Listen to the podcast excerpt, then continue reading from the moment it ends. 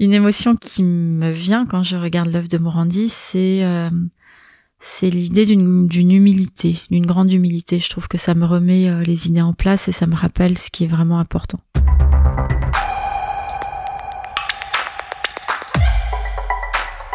Bienvenue dans L'amour de l'art, le nouveau podcast de la galerie Perrotin. Ici, des artistes nous parlent d'autres artistes. Musique, littérature, cinéma, art visuel, théâtre il ou elle nous partage, de manière très personnelle, leur regard sur ces œuvres qui les fascinent. Car l'art appartient à tout le monde, nous en sommes convaincus.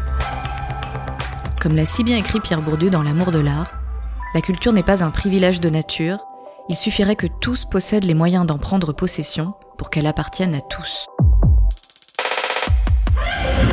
Exposée dans le monde entier, l'artiste Claire Tabouret vit et travaille à Los Angeles depuis 7 ans.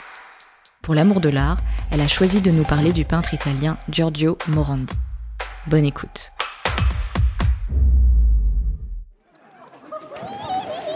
Moi, dans mon souvenir de mon enfance, j'avais un rapport extrêmement euh, libre et spontané et, extrêmement ouvert et plein d'acceptation euh, à l'art. Quand j'étais enfant, j'ai commencé euh, des cours de peinture le mercredi après-midi. C'était dans le centre comme un centre aéré, quoi, où j'allais tous les mercredis. Et j'étais absolument euh, comme un poisson dans l'eau. J'avais une sorte de, bonheur incroyable à être là. C'était vraiment le jour que j'attendais euh, avec impatience. Une sorte de, de, simplicité dans mon rapport à la peinture. C'était euh, beaucoup plus simple que les autres choses qui pouvaient se passer dans ma vie à ce moment-là. Simple dans le sens que c'était évident. C'était là où je me sentais bien. Donc la peinture, le rapport en tout cas au fer a été très présent dès mon enfance et l'envie de faire le plus de peinture possible. Mes parents sont tous les deux euh, professeurs de musique, donc euh, il y avait un rapport à la culture, à, l'art à la maison, et quelque chose, en tout cas moi, dans mon désir, qui était vraiment respecté, et on m'a laissé la place de mener mes propres recherches euh, dès un jeune âge.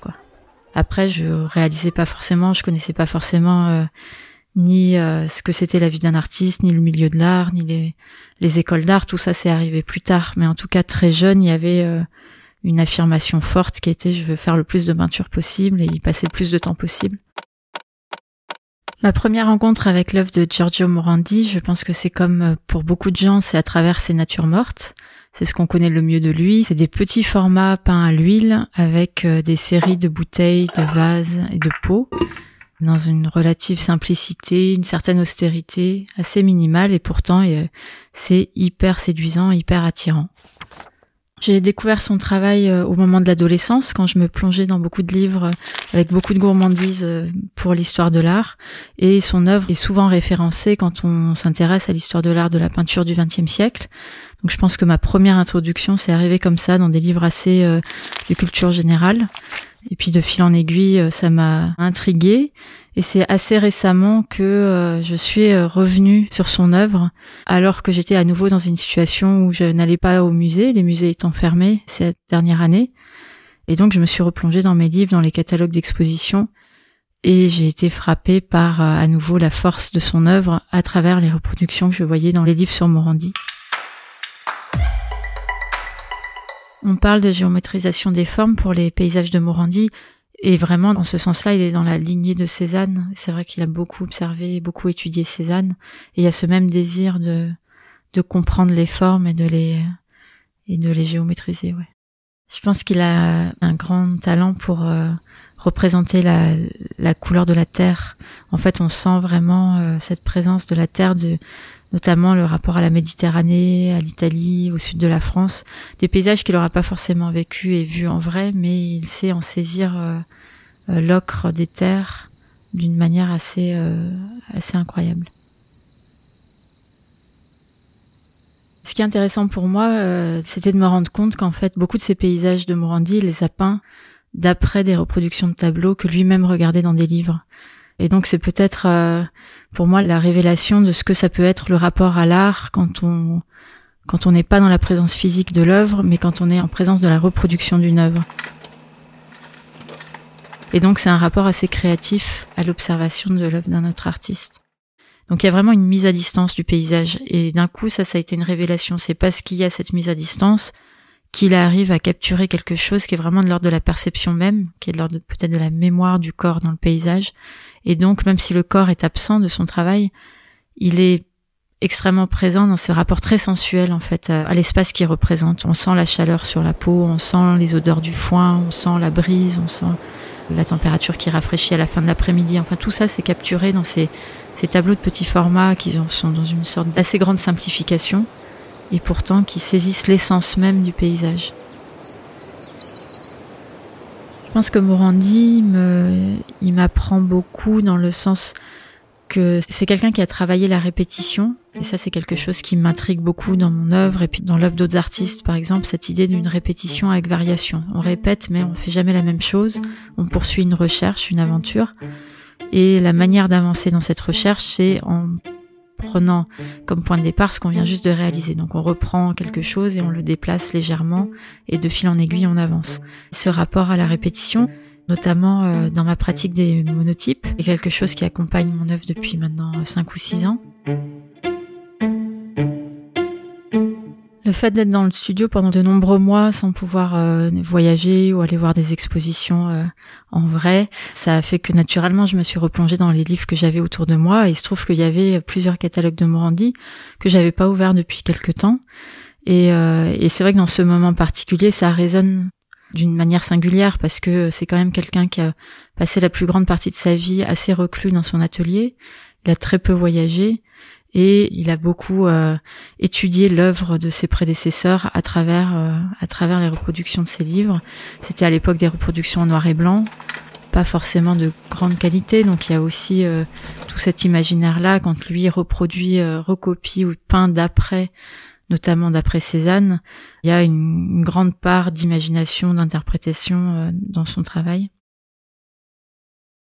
À l'atelier, je travaille en silence en fait. Donc euh, pour moi, il y a plus euh, les sons qui accompagnent la peinture ou mon rapport à la peinture. Ça aurait à voir avec ce qu'il y a sous l'eau, c'est-à-dire que j'imagine un plongeur quand il doit descendre très profond dans l'océan, il le fait par palier.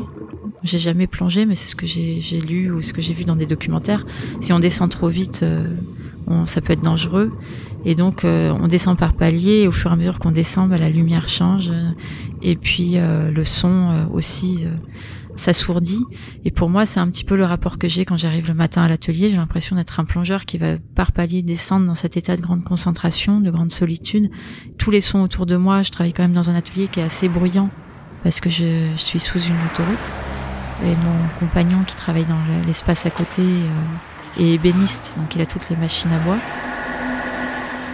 Et donc c'est un, un, vacarme assourdissant, mais miraculeusement, moi je rentre dans cet état de, de plonger en profondeur dans l'océan, où d'un coup je n'entends plus que de l'abstraction, et je suis extrêmement bien. Peut-être que même j'apprécie aussi ces sons, euh, ces sons qui me protègent presque.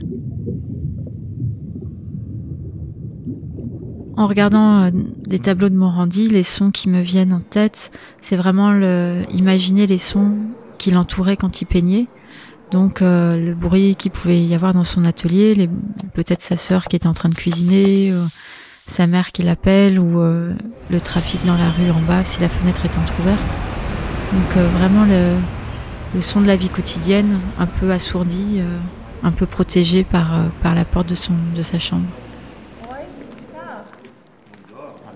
Morandi, pour moi aujourd'hui, représente euh, bah, l'inspiration de ma dernière exposition que je présente à la Galerie Perrotin, euh, Paysages d'intérieur, dont plusieurs ont été peints euh, d'après les paysages de Morandi, qui lui-même peignait d'après Cézanne.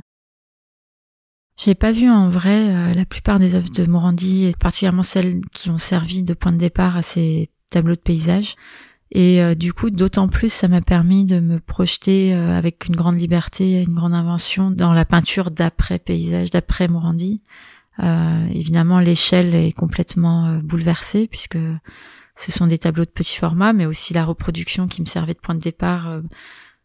en fait, ce que je faisais, c'est que je faisais une photo de la page du livre et j'imprimais cette photo à l'atelier presque pour ajouter comme un filtre supplémentaire, une mise à distance supplémentaire.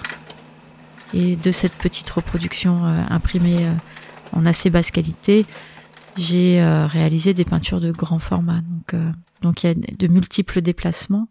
Ensuite, les peintures sont aussi peintes sur de la fourrure synthétique, ce qui est quand même pas un détail, c'est une matière assez étrange et qui prend beaucoup de place dans cet ensemble. Et pour moi, ça c'était aussi une manière de rajouter un filtre, c'est-à-dire Morandi peignait à travers, euh, en regardant le paysage à travers sa fenêtre, et moi je peignais en, peignant à travers cette fourrure. Morandi c'est, euh, est resté de ce qu'on sait célibataire et il a vécu dans la même maison, la maison euh, dans laquelle il avait grandi avec sa mère et ses sœurs, et il a vécu avec ses deux sœurs jusqu'à la fin de ses jours. Si Morandi était vivant aujourd'hui, j'imagine que ça serait toujours une œuvre faite de répétition, une œuvre assez euh, obsessionnelle, peut-être plus conceptuelle, peut-être quelque chose plus proche de Nkawara ou quelque chose qui parle de ce rapport au temps. moi, j'aimerais bien voir ce qu'il aurait fait. Si je pouvais passer une soirée avec Morandi, j'aimerais aller manger des pâtes à la truffe. Je pense que j'aurais envie de l'entendre parler d'autres artistes, j'aurais envie d'entendre parler de Rembrandt, j'aurais envie d'entendre parler de Piero de la Francesca ou de Cézanne, de ces artistes qui ont durablement influencé sa pratique et, euh, entendre ses mots en fait. Pour résumer l'œuvre de Morandi en quelques mots, je dirais euh, beauté, austérité, humilité, travail, poussière. Euh, c'est beaucoup de mots déjà. Nous espérons que vous avez apprécié cette traversée de l'œuvre de Giorgio Morandi par Claire Tabouret. N'hésitez pas à vous abonner à notre chaîne de podcast et à nous suivre sur les réseaux sociaux à Galerie Perrotin pour ne rien manquer de nos prochains épisodes et actualités. À très bientôt en compagnie d'autres artistes pour l'amour de l'art.